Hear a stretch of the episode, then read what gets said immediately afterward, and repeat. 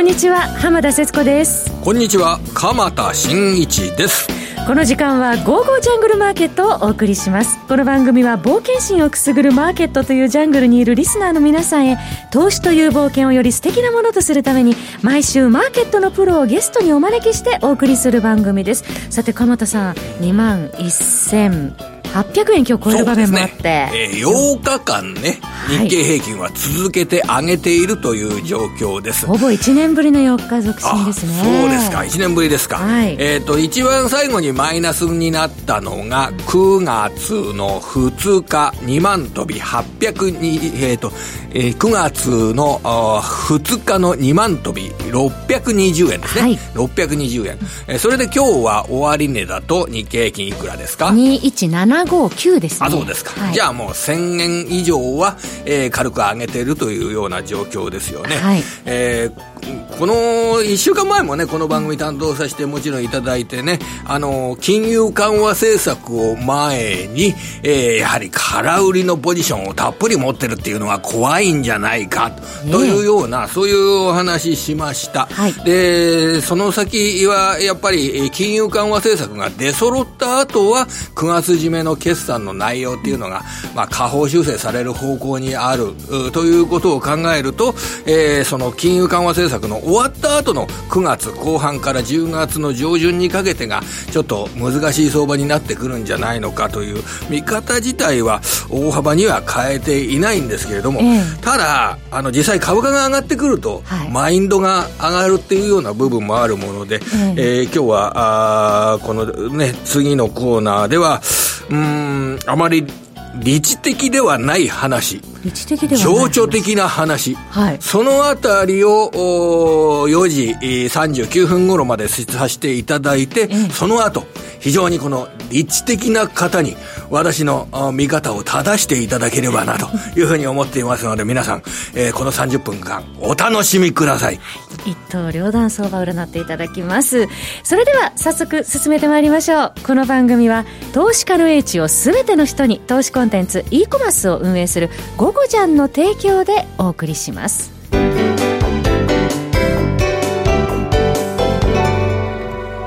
それではここからは鎌田さんに情緒的な観点からマーケット見ていただきますが。はいあのーまあ、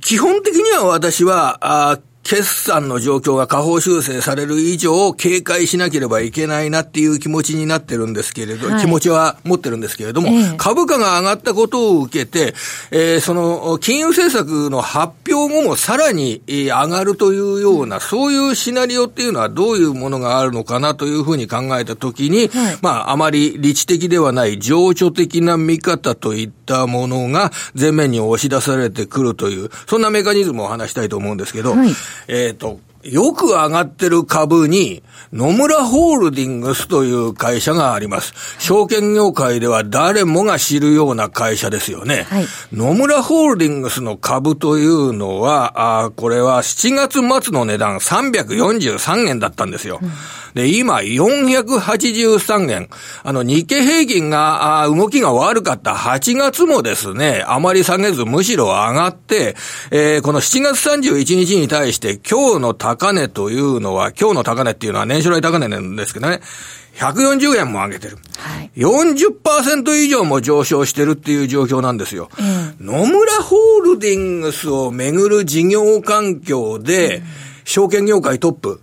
いい話があるのかな？今、株価が高値をつけるような話があるのかな？と。これ野村ホールディングスの関連会社の花方なんかにも、の話でもあるんですけれども、はい、あんまりうちの会社、どんどんどんどん株価が上がっていくような環境じゃないよな。お店をね、どちらかで言えば縮小するとか、そういう中でどうやって生き残っていくかなっていうのことを考えてるわけだから、そんな今いい環境じゃないよなと言いながら、株価はどんどんどんどんどんどん上がってる。私思うんですけど、鎌田さん、これまで成長株が結構買われてきてた背景ありましたね。だけど、今週、この1週間は割安株にシフトする場面があって、それそれでメガバンクなんか買われてるわけなんですけど、ただそれ野村ホールディングスの新高値を説明するような話にはならないはずなんですよ。だって三菱フィナンシャルグループっていうのは2月高値593円で今日ここまで上がったとしてもまだ高値まで距離あるじゃないですか。で、野村のホールディングスはその8月の時にも上がっているという状況なので、はい、あまりこの合理的にアメリカ金利上昇の中で、えー、それでバリュー株があそんなに悪くならないだろうという観点で買われたという話の流れで、うん、野村ホールディングスを説明するっていうのは、無理があるんじゃないかと思うんですよね。で、それで、あえてその野村ホールディングスの新高値の背景といったものを考えれば、これあまり情緒的ではないというような話につながっています。それは何かというと、悪い材料ばかり重なって、買う材料が見つからなくなった。これが買い材料なんじゃないかと。要は、売る材料っていったものはいっぱいある。売買代金がすごく低迷している。日本株は不調だ。あそれで、えー、円高にもなっていて、えー、外貨建て商品も売れない。もう、証券会社の先行きというのは、非常に明るいものはもう見えてこないという話が、もう、極まってるというのが8月だったように思うんですね。はい、それを、そうするとその8月のそういう状況の中で、売買代金が何日も続けて上がらない中で株価の方が上がってきたっていうのは、要は、売る材料ばかりで買う材料がなくなったってことは、もうすでに売る人は売っている。る だからもう上がるしかなかった。非常にこれ、理知的ではない、情緒的な考え方ですけれども、そんな観点で野村証券の株を見た場合、えこれが先行きに、日本株全般に対しても当てはまらないか。はい、日本株ダメだダメだって言ってます。証券会社は今営業で、アメリカ株を買いましょう。ね。リートを買いましょう。低金利だから。で、アメリカの企業は非常に強いから、えー、日本の株じゃなくてアメリカ株の方がいいですよ、ということで、アメリカ株のセールスを一生懸命証券会社はしている。手数料キャンペーンもありましたね。えー、そうすると、えー、日本株を、こう、あまり見なくなるっていうようなところが極まった場合、うんはい、日本株の買い材料っていうのを皆意識しなくなると、もうそれで買い材料っていったものがなくなるということが逆に言えば、売る材料もなくなるというようなことが極まるということも言えるわけで、そこで、まあ、情緒的なものに少し理知的なものも加えると、今、世界的な低金利がしばらく続くと言われている。トランププレッシャーによって、FRB が今の経済状態に対して、より低めの政策金利に誘導しようとしている。はい、そうすると、何らかのバブルが発生するかもしれない。えー、バブルが発生するっていう状況の中で、えー、金利がど、どこの10年債利回りに投資してもあんまりつかないという状況になると、じゃあ、えー、金利、配当のついているものを買おうじゃないか。はあ、世界的に見て、配当のついているものに投資していこうじゃないか。えー、日本は成長力はないけれども、でも現金はたくさん持ってるので、配当金は払えるだろう。だったら、ジャパンの配当利回りの高い会社を買おうじゃないかというような形で、日本株にお金がこの先、じゃんじゃん、じゃんじゃん、じゃんじゃん入ってきて、日本株は、業績は良くないけれども、どんどんどんどんどんどん上がるというような、世界の株式の隅々において金利のついている株を、えー、探す動きの中で日本株も上がるというような、そんな状態になるのかどうか、えー、これなるって言えたらいいんですけどね。えー、私があの、もしも、あの、株式評論家で、強気言ってくださいよっていうことが、あ専門に仕事やってる評論家だったら、そのようなシナリオを持ってね、あの、日本全国回りたいなというふうに思ってるんですが、もうちょっとそのあたりは、あの、理知的な方にですね、はい、あの、この今の話っていうのは、正していただきたいなと思っておりますんで、一回皆さん、今の話、忘れてください。それではこの後は本日のゲストの方をお招きします。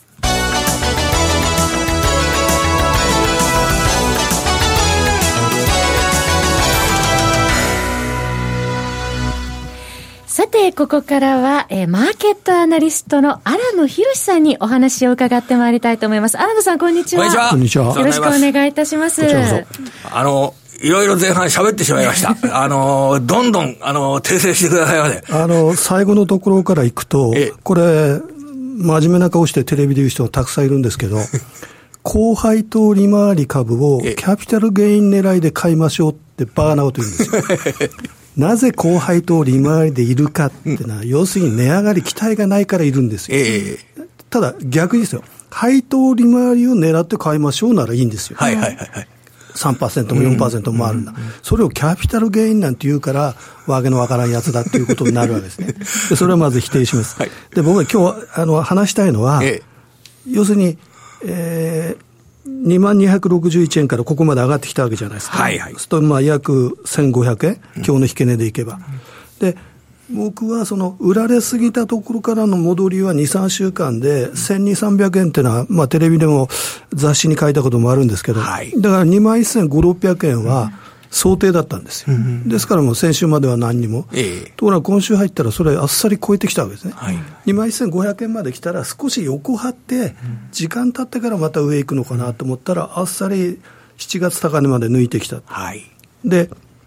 今ですね、えっ、と、強いシグナルがいくつか出てるんですね。一つは、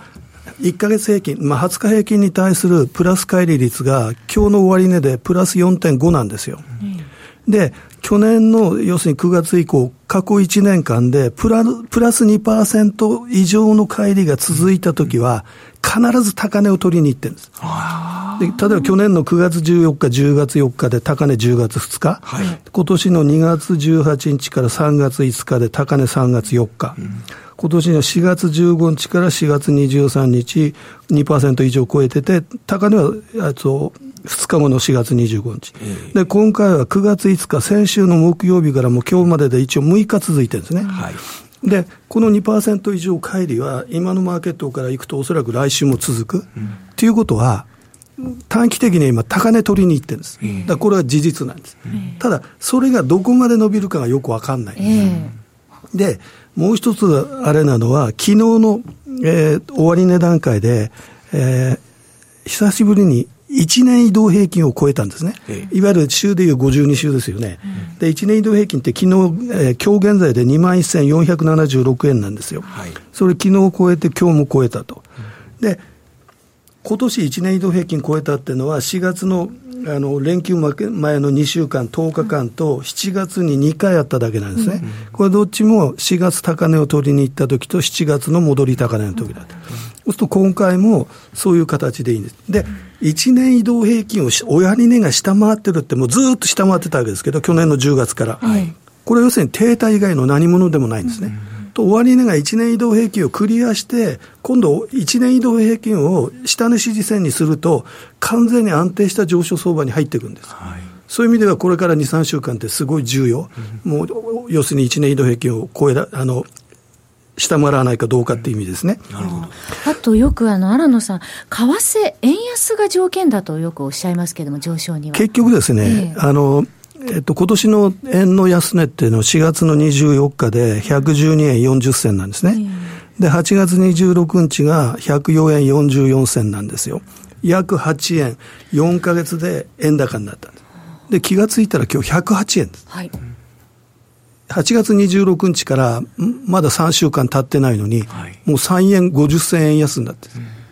これ、もう要するに円は高値をつけたと、うん、とりあえずのですね。うん、そうすると、株価の上げ材料の一つが出てきたわけですよね。うん、それからもう一つは、今晩もしかしたら高値取るかもしれませんけど、SP500、ニューヨークダウ、ナスダックがみんな最高値間近まで来てるんです。はい、で、今年、例えば7月戻り高値を取った時どういう時かあったら、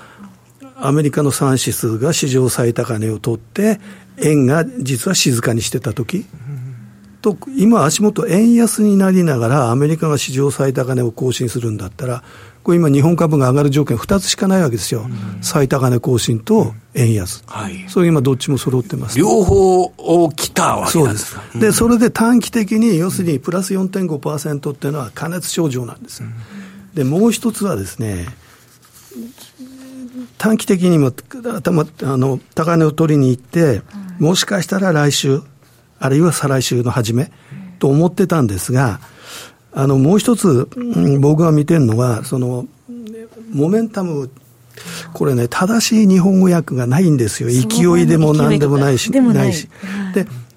まあ、あえて言えば、株式の需給。はい。それがこう浮揚するような形になってる、うん、でそれをなんで測るかっていうと、これ、ラジオで説明するの難しいんですが、20日平均、20日移動平均、普通のありますよね、はい、これの20日前の同じ20日移動平均との比較。20日移動平均株価でいいわけですね。そうそう20日間のあの終値の平均。そうそうそう。はい、だから今日、今日、えー、っと、の20日平均がありますよね。はい。と、20日前の20日移動平均がありますよね。はい。これを単純にただ割り算するだけなんです。へそうすると、うん、モメンタムって要するに20日平均の勢いがどっち向いてるか。はい。で、今上向いてるんですよね。うん、で、このモメンタムのピークが僕の推定だと10月の上旬になるんですよ。で、17年、18年、19年の過去データだと、高値はその数日前につけると。うん、ということになると、10月上旬で数日前だったら、9月いっぱい株高いと。うん、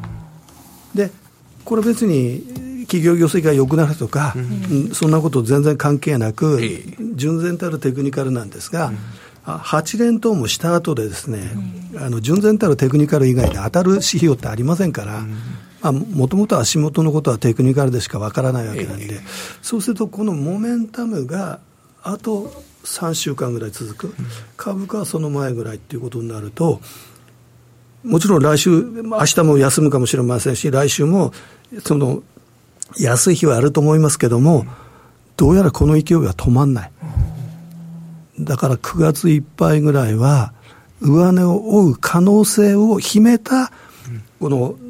先週と今週の値動きですという形なんですよね。いろいろなものがこれ揃ってきてるわけなんですよね。お話の中のあったその20日移動平均に対しての乖離率、短期的な乖離率が上がったという上に来てきてきただっていうことは高値を取りに行っている。それで高値を取りに行くっていうのがどのぐらいの期間かっていうのは、これは今のところわからないけれども、ただ長期の株価の方向性を示すよう時に使われれるような1年移動平均に対して、今、株価の方が上がってきている。その通りです。そうすると、理知的な話。そうすると、あの、非常にこれ、あの、今の短期的な、あの、上げ、上げ方が、長期にわたってトレンドに発展するのではないかというような、そこを読み込むような段階に入ってきてるわけですかね、これね。完璧な解釈です。おっしゃる通りです。で、うん、で、荒野さんでも、明日これ S q がありますよ。はい、荒野さんがご登場するときっていうのは、いつも S q の前日になるわけですけれども、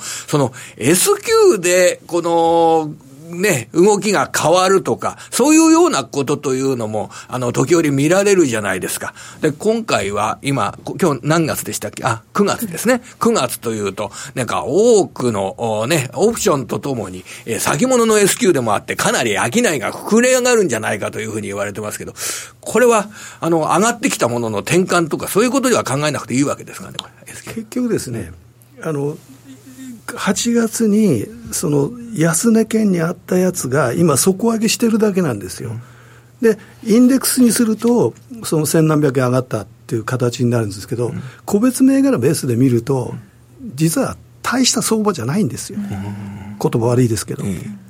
そうすると、実は去年9月に8連投あったんですけど、去年はですね、S q の前の日から始まった8連投なんですよ。今回は S q の前の日まで8連投。はいはいはいはい。で、これは微妙なんですよ。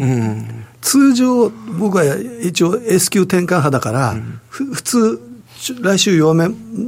弱めになりますよって言いたいんですけど、今の足元の強さは、そんなこと言わしてくれない？なるほど。だから明日瞬間的に70円安か100円安か分かりませんけど、あるかもしれません。ただ、今は押し目買いの状態なんで、だから8連投っていうのは、押し目買いの状態だから押し目がないんですよ。要するに押し目待ちに押し目なしという典型的なパターンなんですね。とこれが例えば来週5日のうち、安い日はせいぜい1日か2日だとかですね、形で月末まで行く可能性はあります。うんまあ、テクニカルというのはこれ様々な無数のテクニカル指標があって、それの組み合わせなどで、まあ、どこを重視するかというふうなあ捉え方をすると、今、荒野さんのおっしゃられたように、S q っていうのは確かに転換になることがあるかもしれないけれども、他の、えー、前日したようなテクニカル指標で考えると、えー、その S q の日の転換よりももっと違ったものが出てくる、えー、そういう公算が今で、えー、感じられるわけでね。あの例えば S q が転換になるときって、その S q 週になったら、大体無理な動きがどっか入ってくんですよ。うん、と今その上げてますけど、無理な力働いてないんですよ。なぜなら、その、なんだろう、こう、下で、下方に放置されてた銘柄が上がってるだけ？鉄鋼株ですとか、銀行株ですとか。2、3日前、地銀がみんな上がったじゃないですか。昨日、おとといか。はいはい、と、ああいうのって S q の動きと何の関係もないんですよ、ね。えー、なるほど。そういう意味でいけば、転換点にならない方にかけたい。ということは、今の流れが壊れない。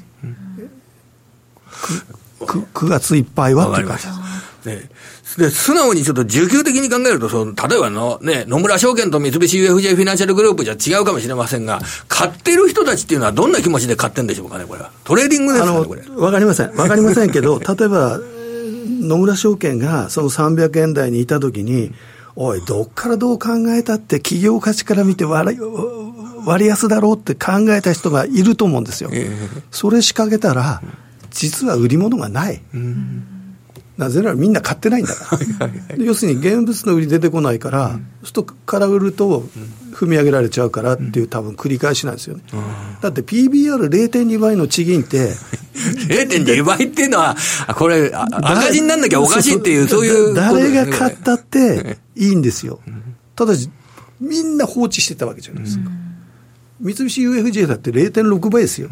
トヨタだって1倍下回ってた。だからそういう意味で言えば、8月のあの PBR1.01 倍までいったんですけど、あそこが放置された価格、だから、なんだろう、来年にかけて、あの8月の PBR1.03 倍以下のあそこの平均値って多分2万500円ぐらいだと思うんですが、あれは完全にスタート台。やっぱり聞きましたね。あのー、あ1ヶ月前に新野さんにね、僕話伺って、その日経平均の PBR1 倍っていうのは、えー、ちょっと、えー、私なんかでは、あの、PBR って新野さん言いますけど、あの、鉄鋼株なんか0.3倍とか4倍ですよ。それで、1倍ってなるんですか？って言ったら、でも新野さん、なるっていうふうにおっしゃってね、ちゃんとそういうふうになりましたもんね、ねそうですよね。で、今のそばでは下げすぎて安値形成した後の戻りというようなことでしょうか。うん、あと、新野さん、ボラティリティ見てますと、あの、日経ボラティリティインデックスもちょっと安定している状況ですよね、今。あの日経平均の現物見ると、ええ、今日多分1日の値幅、あ昨日かな、80円ぐらいとか。5番も40円ぐらいしかなかったですね、要するにほとんど動いてないんですよ。え、あれっていうのは下がらない相場なんですよ。だから上がってきてるのに、全然あの極端に言えば値動きが出ない、まあ、はい、高寄りしてその後動かないってことだから、まあ、それもあるんですけど、うん、そうするとあの、VI もそうなんだけど、はい、要するに、売り圧力が強まって、ボラが高まると株価下がるわけじゃないですか、うん、で今、空売り率が低下気味で、でボラが落ち着いてるんですから、株下がらないっていう。うんあの、値動きがちっちゃくて、ボラティリティが少ないと、安定した運用の対象になるっていうような形で、株を買いやすくなるという、そういうロジックなんですかね、これ。そういうことですね。あの、こうなり始めたらもう、値持ち悪いですから、大きく触れ始めたら。だから、ボラがちっちゃい方が、安定的な上昇を望むんなら、そっちの方が圧倒的にいいわけなるほど。あと、荒野さん、あの、最低売り算2兆円という、あの、いわゆる最低売り算。わかりませんあ。れは何でしょうかね、あれは。1兆円ぐらいまで膨らむのは、僕は別に、ああ、まあ、あってもいいかと思ったら、今、改ざんが3000億で、2兆円ですよ。はい。ありえないですよ。だから、もしかしたら、その、明日の S q で、なんか、あれするものがあるのかどうか分かりませんけど、特にですけど、なんか、この2兆円っていうのを、特殊な需給っていうふうに踏まえた方がいいわけでしょうかね。何かしら証券会社の中の内部の、えー、お金のやり取りとか株の位置とかそういう。ただですね、えー、最低の売り算が改ざん上回ったのは16年に5週間、うん、それから去年の12月から今年の1月まで3週間、うん、それしかないんですよ。うん、今は6月からずっと続いてるわけですよ。えーこれは解明できてないですね、まだ。それでこういうのっていうのは、このいわゆる S q が終わるなり、なんかのきっかけに、株価の値動きはないのに、最低売り算だとか買い算だとかっていうのは急になくなっちゃうっていうことって、これ、あると思うんですけれどもね、あの、過去の例見るとですね、これ、あの、その日々の動きを見ながら、株数ベースの、あの、売り算と買い算のポジションは出るんで、うん、それ見ながら、チェックしていくしかないですね。だから僕はその400円高したときに、もしかしたらあの売り算の解消外が出たんじゃないかと思ったんですよ。でそうでもないようなんでね。はいさて、あの、今後のスケジュールで荒野さん、今晩は ECB 理事会ありますし、来週は FOMC 日銀の金融政策決定会はありますが。結局ですね、えー、ECB も FOMC も前から言われてる通りに動くと思うんですよ。はい、そしたら織り込み済み。で、僕はその、アメリカの金利が今上がった方がいいんですよ。うんはい、7月に高値を取った時は10年、アメリカの10年債2%だったんです。はい、それが1.4、瞬間1.4切るまで来て、で、今1.7に戻ってるわけじゃないですか。1.4から1.7に戻り始めたらアメリカの株上がり始めて。で、円安にもなって、はい、という流れというと、今の日本株に至っては一番いいのは、アメリカの長期債が上がる。だからその短期の金利、政策金利が0.25程度上がるんだったら、多分大した問題にならないと思うんで、できればアメリカの10年債が2%に行くコース。それでそのドル円とかアメリカの株が動くっていうパターンが、おそらく一番いいと思うんですけどね。で、結果的にある程度の利下げは行われて、その長期金利、10年債の金利と FF レートは、えー、結構な、ちゃんと差はあるよっていう状況の。FF レート今、平均すりゃ2.15で、10年債が1.75ですから、そんなことは常識的にありえないんです。だからこれが1.875まで下がったって何の問題もない。はいいわゆる FF レートはもちろん利下げとかあるけれども、あの、長期金利が上がっていったところで、特に混乱はしないと。異常異常に下がりすぎてるわけです。だから例えば日本の株が2万円ぎりぎりも仮に異常に下がりすぎたから、今、大した理由なく戻ってるわけですよ。それ、アメリカの10年債も1.4%切るなんてありえない。